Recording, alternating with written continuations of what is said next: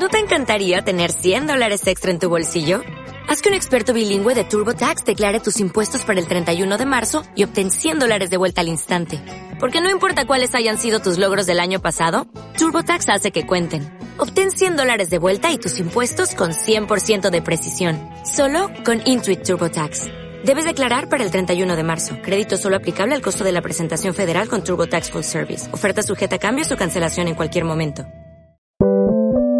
Sube la podcast.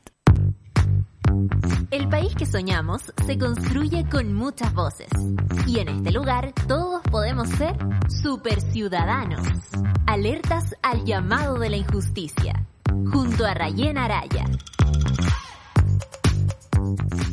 ¿Qué tal, qué tal? ¿Cómo están todos y todas? Bienvenidos, bienvenidas. Gracias por ser parte de este capítulo de Super Ciudadanos, viernes 12, no lo puedo creer, de noviembre. Y digo no lo puedo creer porque falta una semana para las elecciones. Estamos ahí al borde, no nos queda nada. Y por eso es muy importante revisar los distintos factores que hay que analizar políticamente, emocionalmente, para decidir ese voto, para decidirse a participar y estar listo para el próximo fin de semana. De eso vamos a hablar hoy día.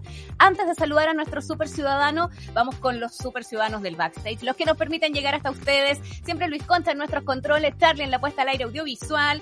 Les deseamos además un buen fin de semana porque hoy es viernes y los viernes nos encantan. Tanto nos encantan como las conversaciones con el profesor de la Facultad de Filosofía y Humanidades de la Universidad de Chile, Rodrigo Carmi, junto a nosotros. ¿Cómo está, profesor? Buen viernes. ¿Qué tal? Muy bien, aquí estamos. Bien. ¿Estás eh, con qué con qué mood, con qué sensación, con qué onda eh, pensando en que estamos a una semana de las elecciones? ¿Miedo, entusiasmo, eh, reflexión? Más bien incertidumbre, la verdad. Bastante incertidumbre, creo yo. ¿Tú crees que las cosas no están tan em, claramente encaminadas como lo han tratado de señalar algunos sitios informativos, algunas encuestas, que dice, mira, que hay dos candidatos que van adelante y más o menos ahí es como se va a definir la cosa. ¿Compras esa teoría o no?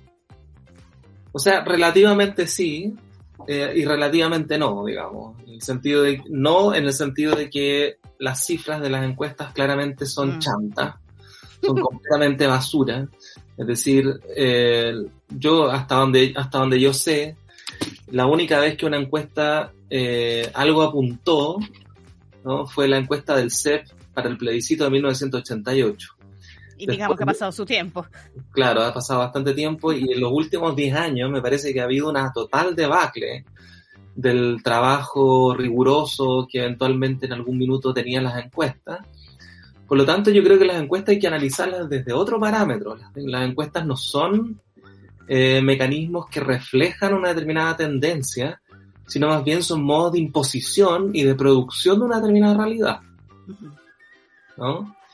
Eh, pero tengo la impresión que el, panorama electoral general es bastante incierto, eh, porque para decirlo directamente, no tenemos ninguna encuesta que nos permita aproximarnos relativamente a algo, así como un resultado medianamente claro.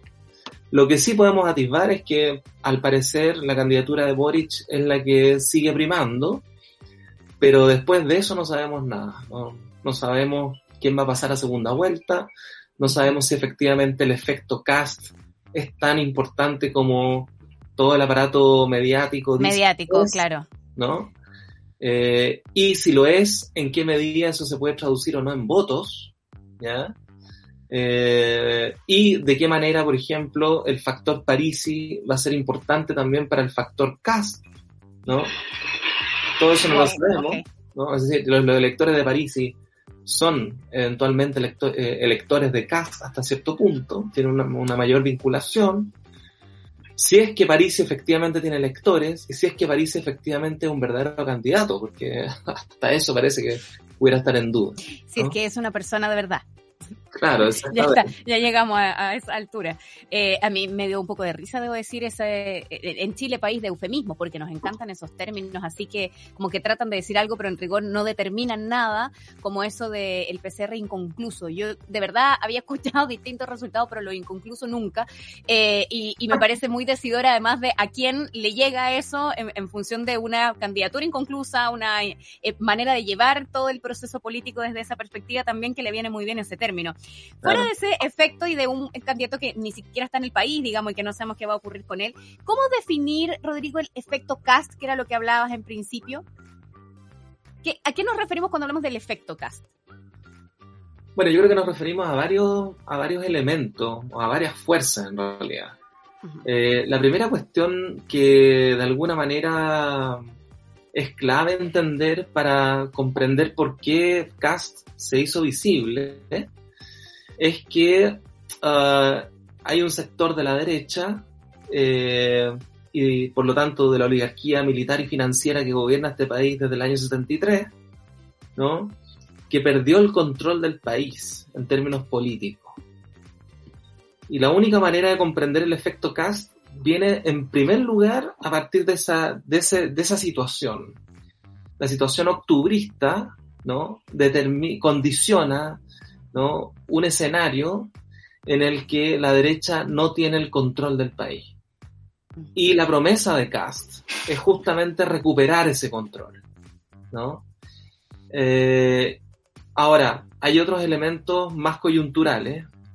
El primer elemento coyuntural, me atrevería a decir, tiene que ver con eh, la capacidad que tuvo el gobierno de desplazar la agenda política eh, y de desplazar, por así decirlo, el clivaje imaginario sobre el cual estaba de alguna manera asentada eh, la situación política desde el 2019. Básicamente la relación pueblo versus oligarquía ¿cierto? Parece haberse transmutado en la relación violencia versus orden. Y en ese cambio de imaginario, en ese cambio de clivaje, me parece que el gobierno fue tremendamente astuto, tremendamente certero en cambiarlo, ¿no? Porque todo lo demás ha quedado medianamente obnubilado por ese clivaje violencia versus orden, incluida, incluido el hecho de la corrupción sistemática por parte de nuestro presidente, ¿no? Eh, y eh, eso explica en gran parte la supuesta potenciación que tendría la campaña de José Antonio Caz, considerando al mismo tiempo, como tercer elemento, la debacle realmente, ya no sabemos si decir penosa o ridícula, de eh, Sichel, ¿no? Ahora, ¿cómo, por qué se produjo eso, esta, esta última debacle? Bueno, básicamente yo lo resumiría bajo esta idea, ¿no? Eh, los empresarios impusieron la, candidatura de Sichel sin vinculación con los partidos y en cambio Cast, precisamente porque los partidos estaban subsumidos a la imposición empresarial, ¿no? Cast aprovechó ese vacío, ¿no? De la poca vinculación que Sichel tenía con los partidos políticos para capitalizar su, su discurso y su, su, su campaña. El objetivo primario de Cast, por supuesto, no es ganar la elección, ni mucho menos pasar a segunda vuelta. Esas dos cosas serían tremendamente anecdóticas, ¿no? Producto de otra, de, de, de, de las fuerzas en, en, juego. Pero el objetivo inmediato de Cast ha sido fundamentalmente apropiarse del sector. Es decir, restituir a la derecha, eh, digamos, restituir el pinochetismo a la derecha. ¿no? Y expulsar de manera radical, ¿no? Eh, al piñerismo de la derecha, ¿no? Eh, eso, eso me parece que es un poco lo que, lo que está sucediendo también en la derecha, donde básicamente estamos asistiendo al momento de la venganza de la política, digamos. Eh, en el sentido de que la política, con sus partidos políticos, sus parlamentarios, ¿no? Se unen a la candidatura de Kass en contra ¿cierto?, de la imposición de los empresarios. Ahí hay una, una cuestión muy interesante sobre la cual también creo que habría que reflexionar y que tiene que ver con esta disyunción que se produce de manera mucho más aguda desde, desde el octubre del 2019 entre el dinero y el poder, entre el dinero y la política, básicamente. Y esa disyunción entre dinero y política no solamente se produce ¿no? Eh, en relación a las izquierdas, sino que también se produce en relación a las derechas. Eh, recuerda que las candidaturas de constituyentes, por ejemplo, las candidaturas que tuvieron menos financiamiento en los constituyentes fueron las que eventualmente más gana, digamos, ganaron escaños. Más avanzaron. Claro, a diferencia de las que tuvieron mucho financiamiento, y sin embargo casi ninguna salió elegida, ¿no? Mm. O sea, se produce una disyunción entre democracia y neoliberalismo, o democracia y capital, para ponerlo en esos términos, o si tú quieres, entre política, ¿no? Eh, y dinero, ¿no? Y también en la derecha se produce esa disyunción. Y recordemos que una de las primeras, eh, digamos, uno de los primeros tropiezos que tuvo la candidatura de Sichel fue haber intentado lanzar una voz de autoridad para enrolar a los parlamentarios de Chile Vamos. Y los parlamentarios de Chile Vamos poco menos se sentaron en la silla con la guata al aire, muriéndose de la risa y diciendo quién es, quién, quién es este esclavo que nos viene a decir a nosotros qué es lo que tenemos que votar y por quién tenemos que votar, digamos. ¿Quién es que no está a la altura. Que ¿Quién es como... están, digamos, no? Eh, exacto, exactamente. Yo creo que eh, esa es una cuestión bastante clave porque Sichel en ese punto reproduce la falta de liderazgo político de Piñera sobre los propios parlamentarios. Hay un tema ahí como con la pertenencia al, lugar de origen que me, viene con esta idea de eh, la manera en la que los parlamentarios enrostraron a Sebastián Sichel fue como decirle tú no perteneces a este lugar, no eres de los nuestros, no estás a la altura y eh, en paralelo Kass diciendo nosotros somos esto.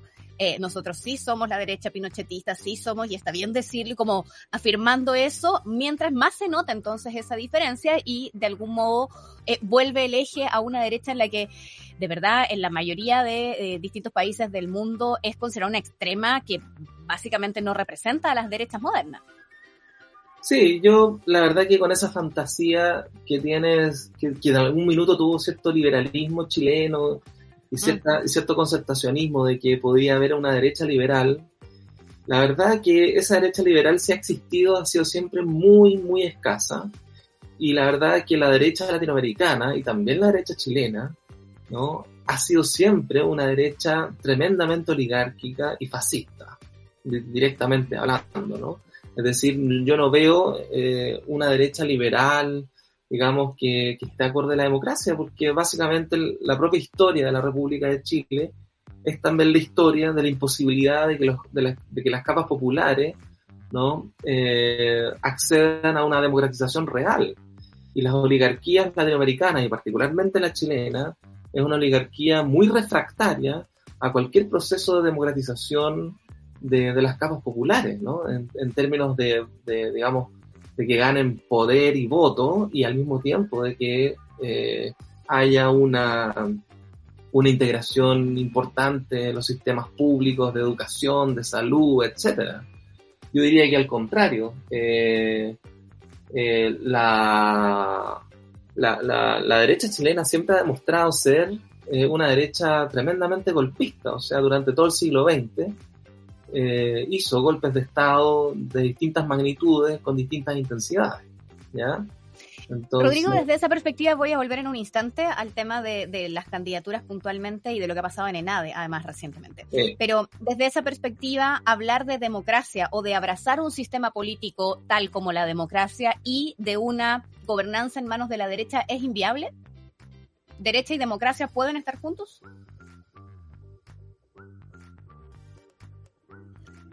Perdón, derecha, y, democracia, ¿pueden estar juntos? No, yo creo que no. Yo creo que, de ninguna manera. O sea, yo creo que la derecha históricamente ha sido una derecha enteramente refractaria, enteramente antidemocrática, digamos. Ha sido una derecha oligárquica, ¿no? Eh, y lo que, lo, que vemos hoy día con, con Cast, básicamente es muy interesante porque, eh, claro, seguramente en otros países uno puede ver la experiencia de una ultraderecha como una, como una suerte de anomalía, aunque también en, el caso, aunque en el caso europeo habría que moderar ese juicio porque el proyecto europeo en general está atravesado por el antisemitismo. Entonces, yo no diría mm. que la ultraderecha europea sea una excepción, digamos, ah, al proyecto europeo en general. ¿ya? Eh, sin embargo, eh, lo que yo diría es que en el caso de José Antonio Cast la cuestión es más compleja, porque por un lado Cast viene de la derecha misma, institucional, Cast mismo fue parlamentario de la UDI, fue secretario general de la UDI o presidente de la UDI, ¿ya? Y Cast hace un movimiento que es apartarse de la derecha oficial durante el momento del piñerismo y ahora volver ¿no? Para restituir a la derecha verdadera en contra de el fantasma del piñerismo. ¿Ya? En esa perspectiva, eh, reproduce de manera muy exacta lo que Sigmund Freud atribuía al síntoma. Es decir, cuando uno reprime una pulsión, ¿ya? cuando uno reprime un fantasma, eh, digamos, el fantasma se reprime, queda recluido en el campo psíquico, pero por otro lado vuelve a aparecer ¿no? de manera más monstruosa en otros contextos. ¿no? uno podría pensar que en ese sentido Cast es un retorno a lo reprimido de la propia derecha, ¿no? Es el retorno de, lo, de lo reprimido de la propia derecha, ¿no? Un retorno, ya, eh, digamos, eh, del propio inconsciente golpista de la derecha y particularmente de la, la, única, el único fantasma consolidado que tiene la derecha en la, en la historia de los últimos 47 años, que es el fantasma de Pinochet. ¿no? Ese es el verdadero fantasma de la derecha y ese es el fantasma que de alguna manera eh, quiere restituir, quiere ser restituido para eh, recuperar lo que te comentaba hace un momento, recuperar el control del país, ¿no? ¿Cómo recuperar el control? Esta es la situación política de la derecha hoy. La situación política de la derecha es que la derecha ya no tiene el control sobre el país, porque lo tenía durante la dictadura. Después lo tuvo durante la transición, porque la transición fue una negociación con la derecha. ¿ya? Claro. Eh, pero los movimientos de los últimos 15 años en Chile, ¿no? Los movimientos tectónicos en el campo social y político, particularmente los movimientos secundarios del 2006, el movimiento estudiantil del 2011 y, en último término, el octubrismo del 2019, pasando, por supuesto, por el gran catalizador de todos esos movimientos, que son el feminismo, ¿no? Lo que produjeron fue una pérdida sistemática del control por parte de la derecha, ¿no? y de alguna manera el castismo eh, intenta restituir ese control, al menos en el campo de la ilusión, ¿no? Y me parece que eso, eso explica de alguna manera el desplazamiento que ha habido en la derecha desde la candidatura de Sichel a la candidatura de Kass, pero insisto, no sabemos del todo la magnitud que ese giro tiene, porque no sabemos ¿no? si eso se va a traducir efectivamente en votos para Kass. ¿Por qué? Porque en último término, ¿no? todo el aparato mediático, intelectual, ¿no? de la oligarquía ha comenzado a instalar a Cast como una alternativa viable, pero eh, yo creo que todavía hay una pugna interna a la derecha, que por un lado no quiere desalojar enteramente a Sichel, ¿ya? porque hay un conflicto dentro de la propia derecha. Ayer el titular de la segunda quizás pueda ser instructivo al respecto. el titular de la segunda le, lanza incertidumbre a Kass respecto del mundo empresarial. ¿no? Es decir, el mundo empresarial y el mundo y el, mundo de la... Que ayer en la mañana aplaudía de pie al presidente Piñera. Exactamente. No, no están del todo convencidos sobre esta, esta, esta, nueva candidatura. Entonces, yo... Gracias, Charlie. Lo estamos viendo. Lo que Sanhattan teme sobre el plan de Cast. Exactamente. Claro, eh, y, eso, y, ese titular, Vuelve, vuelve a mostrarte esa fisura o esa disyunción que existe entre eh, la política y el dinero. Porque justamente Kass entra ¿no? para capitalizar ¿no? el campo de la política. Y en cambio, ¿no? Sichel, el campo del empresariado, el, el, núcleo de Sichel es Sanhattan hasta cierto punto. ¿ya? Pero el de Cass no, el de Cass es el mundo, un, cierto mundo evangélico, un, mundo, un cierto mundo sionista evangélico, ¿no? Que tiene una raigambre medianamente popular, ¿no? De la UDI popular, ¿no? Y los partidos políticos y los parlamentarios. Entonces, claro, la derecha se está devaneando, ¿no? Se está, se está debatiendo entre la fisura entre una candidatura económica y una candidatura política. Esto es muy interesante, ¿no? Y, en ese sentido no sabemos qué es lo que, qué es lo que va, qué es lo que va a hacer acontecer. Claro. Rodrigo, a ti que te gusta, yo sé mucho hablar acerca de, del poder y el capital y tal, y siempre eso está presente en nuestras conversaciones, pero también te gustan las palabras. No deja de ser curioso, al menos que cuando hablamos de la castización, en el sector al que corresponde suena muy a lo casto, a lo puro y a la castidad. Entonces me, parece una cosa particular, además, y, ocurre justo ahí. No, claro, o sea, yo, yo creo que es muy relevante el hecho de que por un lado Cast sea un apellido alemán, ¿ya? Mm. Y segundo, que rime y haga homofonía con castizo, ¿no? Y con la Sí, castización, que es un, es, una, es, un, es un término de purificación, de higiene, ¿no? Porque claro, o sea, la ilusión que está en, en el castismo como discurso es la posibilidad de una, de una comunidad sin fisura, eh, la, la posibilidad de pensar y de vernos a nosotros mismos como una, como una comunidad sin otros, Mm. ¿No? Como una comunidad sin otros, una, comunidad sin extranjeros, una comunidad sin pobres, una comunidad sin fisura, es decir, sin lucha de clase, ¿no? Claro. Eh, la lucha de clase no es otra cosa que la fisura inmanente a, lo- a, lo- a la comunidad y esa eh, fisura es lo que está hoy día eh, intentando ser negada a través de la, la, la promesa y la ilusión de Cass de instalar una comunidad verdadera, ¿no? sin pobres, sin extranjeros, eh, en el fondo sin otros, sin fisura y por lo tanto Se- una, seamos nosotros, decimos. una comunidad plena, ¿no? Claro. No hay nada, no hay, no hay sueño más totalitario que el sueño de una comunidad plena, ¿no? Eso, eso termina, por supuesto, en Colonia Dignidad, ¿ya? La, la idea de una los que no lo han visto, que está disponible en Netflix, muy buena. sí, muy buena. Eh, Eh, Rodrigo, sí, Perdón, me tengo que ir a la pausa. Eh, Sí. Quédate junto a nosotros porque yo mencionaba recién que te quería preguntar además y llevarte al tema de las candidaturas y lo que ha pasado recientemente en ENADE, este eh, grupo empresarial que habitualmente se reúne, hacen esta cumbre, llamémoslo así, en eh, la mm, Universidad Adolfo Ibáñez y aparecen los discursos de los candidatos, por cierto, el discurso del mismo presidente Piñera que ayer termina siendo aplaudido de pie, etcétera, y lo que ocurre con cada una de las distintas presentaciones y donde escuché, por ejemplo, a Gabriel Boric hablar de estabilidad y gobernabilidad, a Yasna Proboste hablar de seguridad, y uno dice como esos no eran discursos que estaban habitualmente en el castismo, eh, y qué ocurre con ese traspaso de esos discursos a propósito de los temores que se pueden haber instalado, para que lo dejemos ahí en pausa para el siguiente Perfecto. bloque. ¿Ya? Nuestro Ya. super ciudadano Rodrigo Carmi nos acompaña, nos vamos a la pausa recordándoles que Coca-Cola trabaja cada día con más de 120 mil socios y socias almaceneros, dueños y dueñas de almacenes, siempre lo mencionamos, principalmente dueñas, hay muchas más mujeres en este rubro. Son 3.500 quienes se han unido durante este año a la Academia Coca-Cola mediante una iniciativa que se llama Prospera y que lo que busca es entregar herramientas para fortalecer estos negocios, potenciarlos y con distintas capacitaciones. Coca-Cola Chile juntos por algo mejor. Nos acompaña también en Sube la Radio y con ello nos vamos a la pausa. Regresamos con más en el próximo bloque, no se vayan. Una pausa y ya regresamos.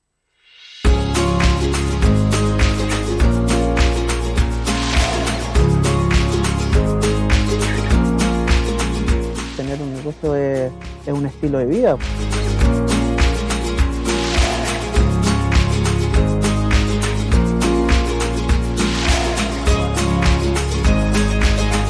La Academia Coca-Cola ha sido eh, un aporte positivo en cosas eh, estructurales del, negocio, porque hay cosas que uno no, no maneja de buena manera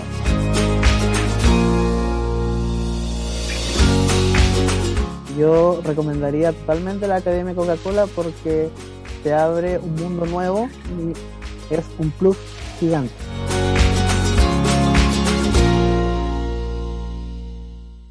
En Súbela, las mujeres nos tomamos la mañana para comentar lo que nos gusta, nos despierta y nos conmueve.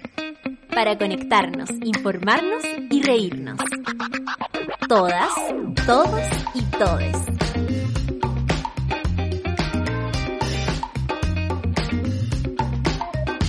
Café con nata, Super Ciudadanos, Satélite Pop, Caceritas.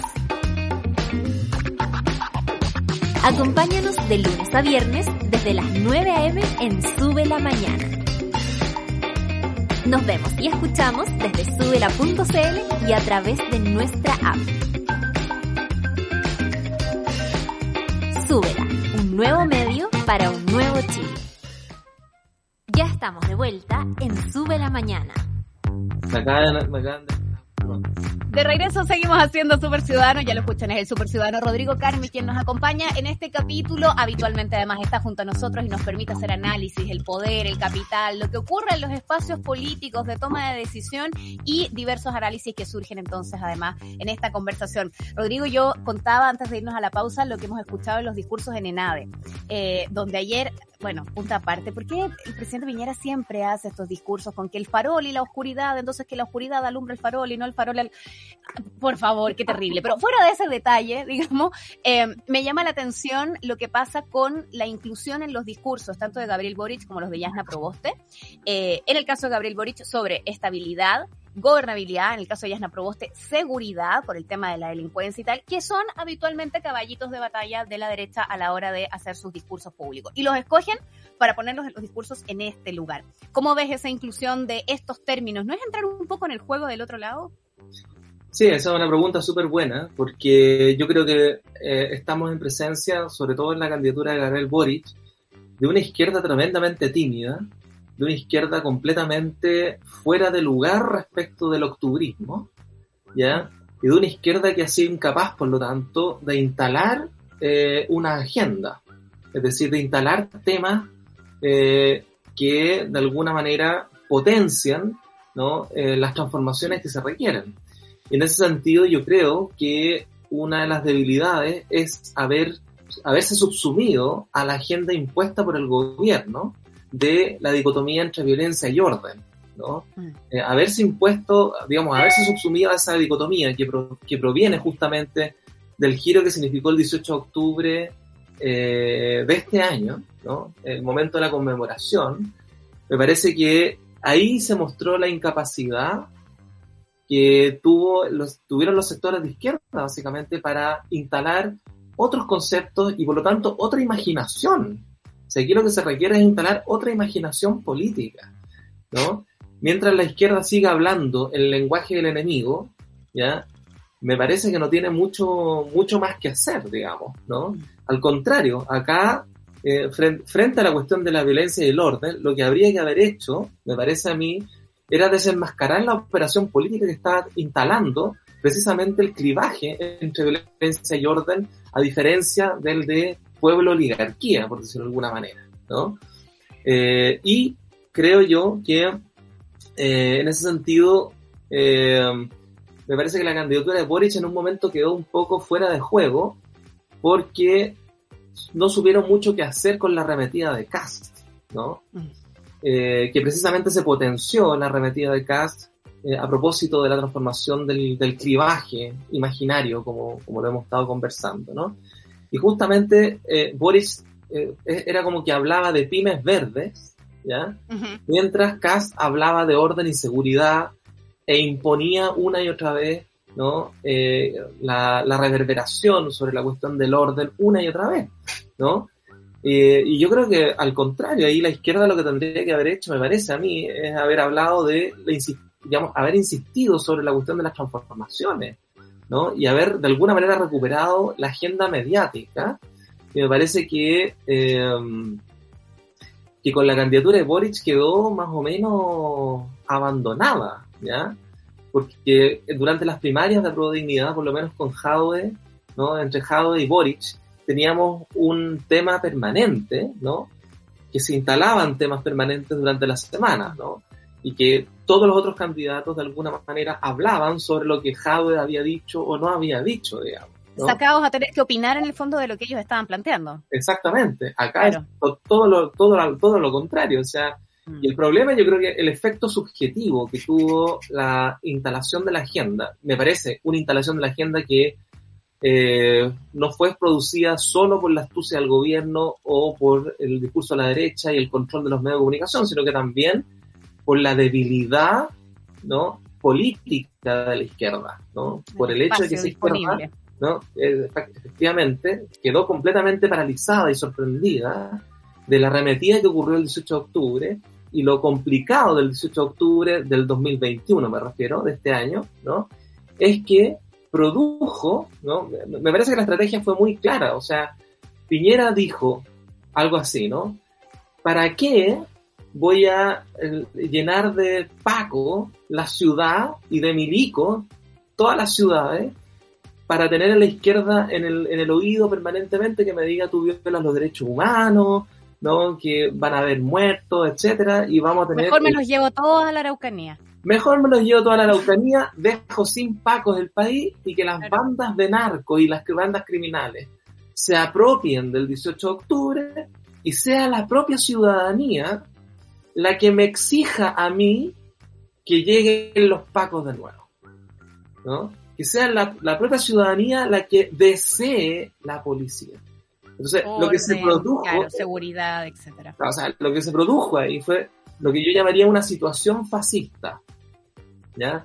Una situación fascista, en el sentido de que la situación fascista consiste en que la gente, la misma gente que sale a protestar en determinado momento contra un determinado poder, es la gente que termina deseando a ese mismo poder contra el cual protestaba.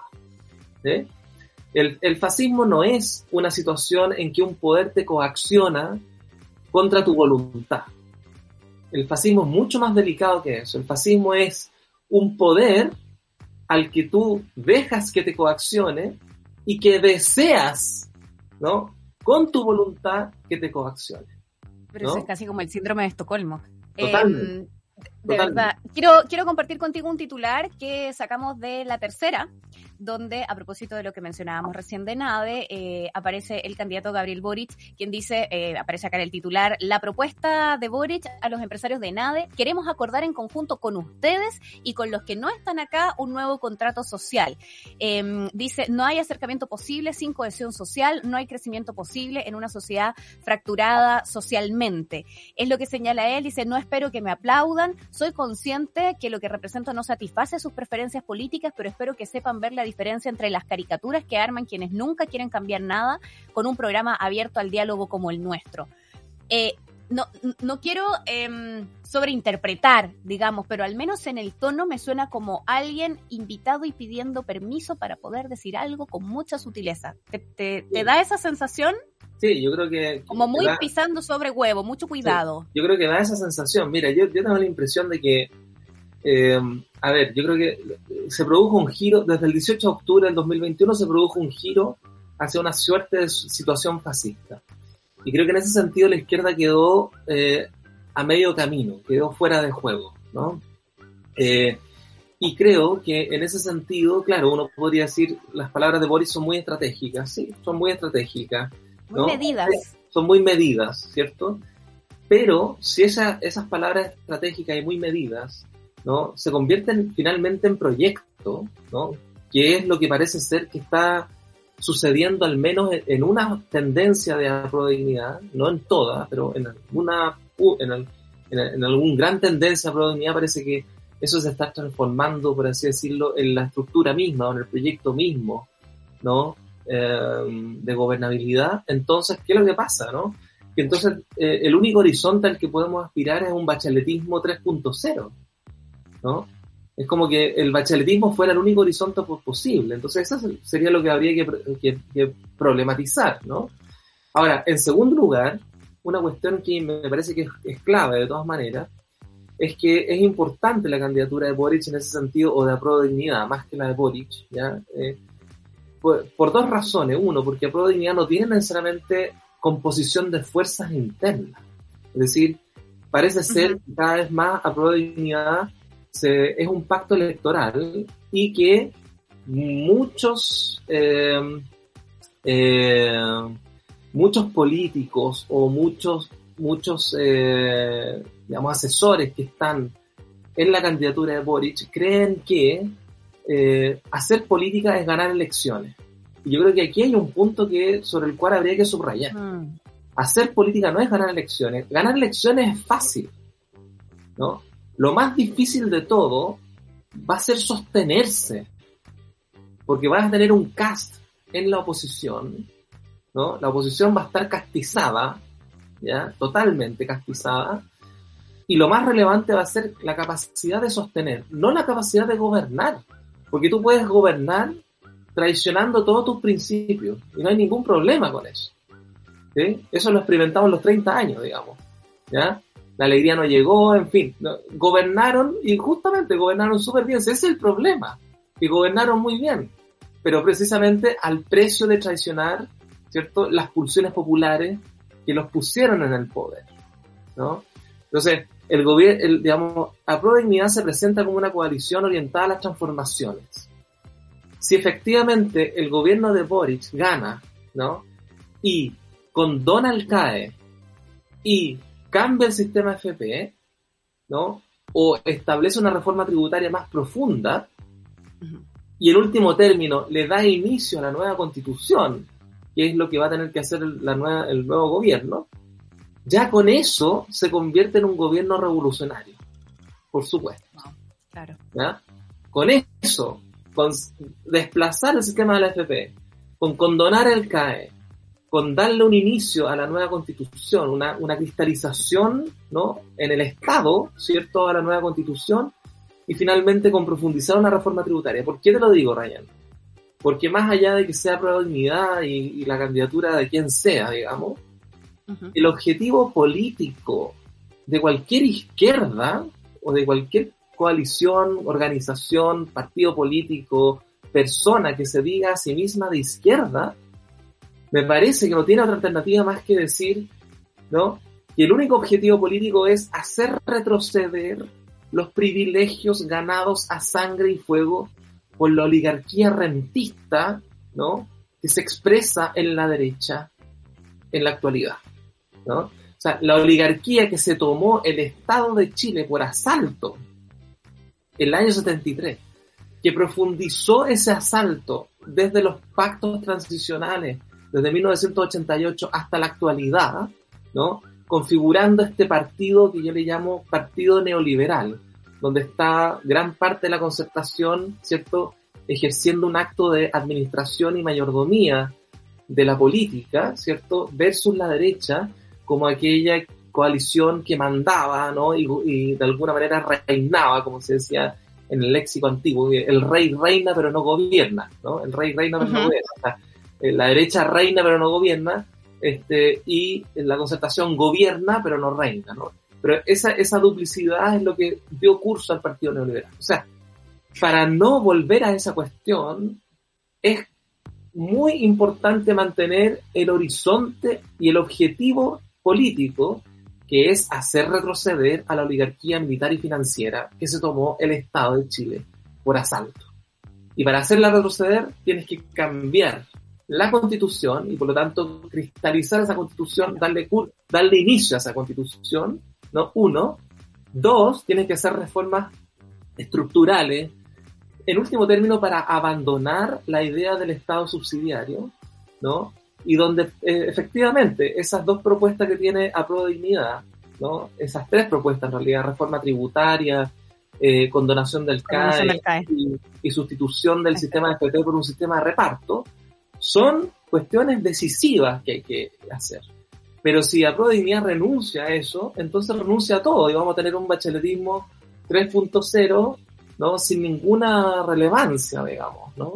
Te quiero leer otro párrafo del discurso de Gabriel Boric en Enade. Dice, reconozco la apertura en el discurso de hoy de Juan Sutil y de Lorenzo Gasmuri y la autocrítica y a pensar cambios en conjunto. Nosotros como Pro Dignidad queremos ser un gobierno dialogante que construya bases sociales sólidas para que crezcan y mejoren más empresas y formar una institucionalidad estatal eficiente, moderna, que no trabe el desarrollo sino que lo potencie. Queremos abordar en conjunto con ustedes y con quienes no están en la sala un nuevo contrato social. Los empresarios y empresarias son tremendamente necesarios y tendremos que aprender de nuestra historia, de sus aciertos y fracasos. Aspiro y aspiramos como equipo a hacer un buen gobierno, queremos hacerlo bien y sabemos que eso significa dar certezas. Cuando es impredecible, cuando abundan las arbitrariedades, la sociedad entera y por cierto también los inversionistas carecen de la certidumbre necesaria, entonces el pesimismo es el que vuelve la regla general. Los inversionistas sacan sus capitales y la economía se estanca. Termina diciendo, sabemos que vienen momentos duros, que la economía sufrirá momentos difíciles, pero sabemos que Chile tiene todas las condiciones para vivir más alejado de las incertidumbres. Nuestro plan de gobierno es un cambio gradual con un horizonte que busca reducir las incertidumbres, un proceso de cambios profundos pero predecibles, porque la política es buena cuando es predecible. Chan, chan. Eh, eh, o sea, por supuesto que hay que leer ese discurso como un discurso en un contexto táctico. Hay que leerlo en ese lugar. Claro, muy preciso. Sí. Pero, por, pero por supuesto, si hay algo que caracteriza a la política es precisamente su carácter impredecible. Ese- ese- la primera En cuestión. eso estamos a una semana en las elecciones, digamos. Exactamente, exactamente. Exactamente. Eh, claro, y, y la, la- y la otra cuestión es que yo creo que yo creo que la izquierda ya es, es momento, ¿no? Que a propósito de todo lo que ha sucedido en el país, que asuma que eh, no se puede prescindir de ciertas cuotas de violencia en el conjunto de las transformaciones que tú hagas de un país, ¿no? Porque no se trata solamente de que Juan Sutil sea amigo nuestro, digamos. Se trata de cómo hacer retroceder los privilegios que tiene Juan Sutil. O sea, se trata de que nunca más los candidatos a la presidencia, en la próxima elección, los candidatos a la presidencia no tengan para qué ir a hablar con los empresarios a Casa Piedra Claro. o a donde sea, digamos, como si fuera el gran Claro, eh. Vamos al por qué estamos leyendo este discurso. Es un discurso que ocurre en un encuentro empresarial donde están los candidatos y asisten y van y les hablan a los empresarios. Porque, o sea, esa, esa es la cuestión que hay, que hay que cambiar. Hay que cambiar el que los empresarios crean que mandan el país. Claro. ¿no?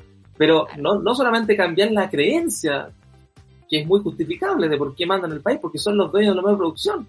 Creo que democratizar significa precisamente hacer que esos monopolios empresariales pierdan ese monopolio. ¿Te fijáis?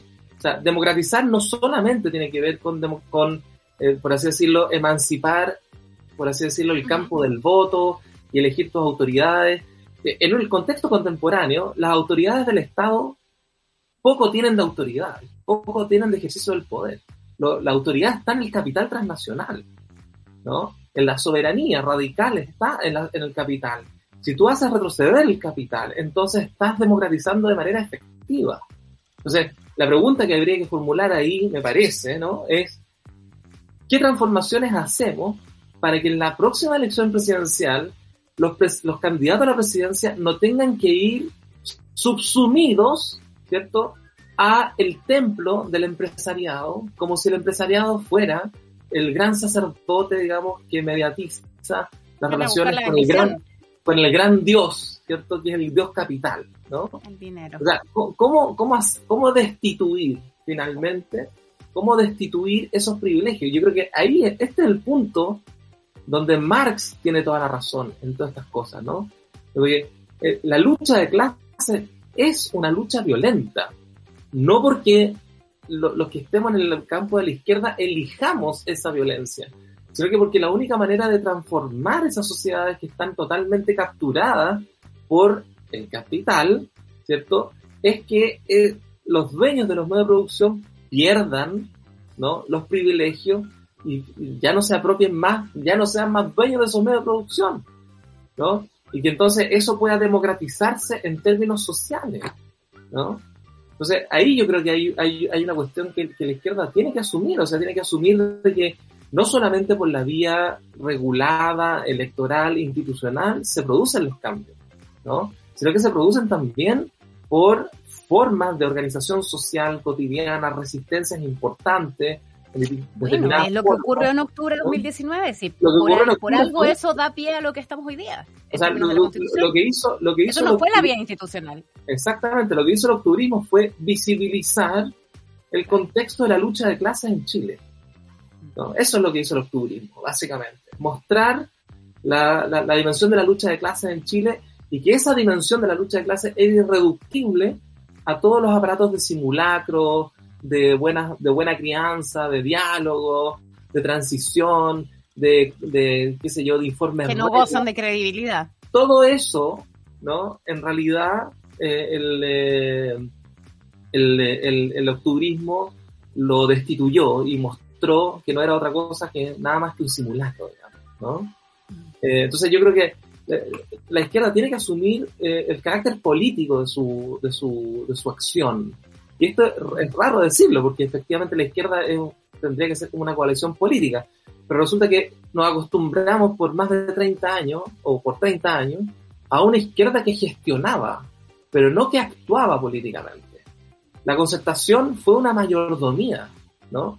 Es decir, un progresismo neoliberal, no fue una izquierda, ¿no? La izquierda quedó totalmente confiscada, quedó completamente conjurada a la izquierda, ¿no? En el olvido de la política, Y en cambio, la, eso que se llamó izquierda en un momento, que asumió la forma de la concertación, eh, no era otra cosa que una mayordomía, o sea, una administración de la hacienda. ¿ah? La administración de la hacienda. El tipo que nos abría la puerta, que nos, decía, que, que, nos decía, espera aquí un ratito porque ya Juan Sutil viene, ¿no? Eh, ya lo va a atender, ¿no? Eh, Pero antes no te atendía, ahora sí. Exactamente. ahora tenemos, un buen mayor. Yo te lo gestiono. Exacto. O sea, este es el punto. O sea, si, si la izquierda gana la elección presidencial, ¿no? Y mantiene las formas de la mayordomía, estamos perdidos, ¿no?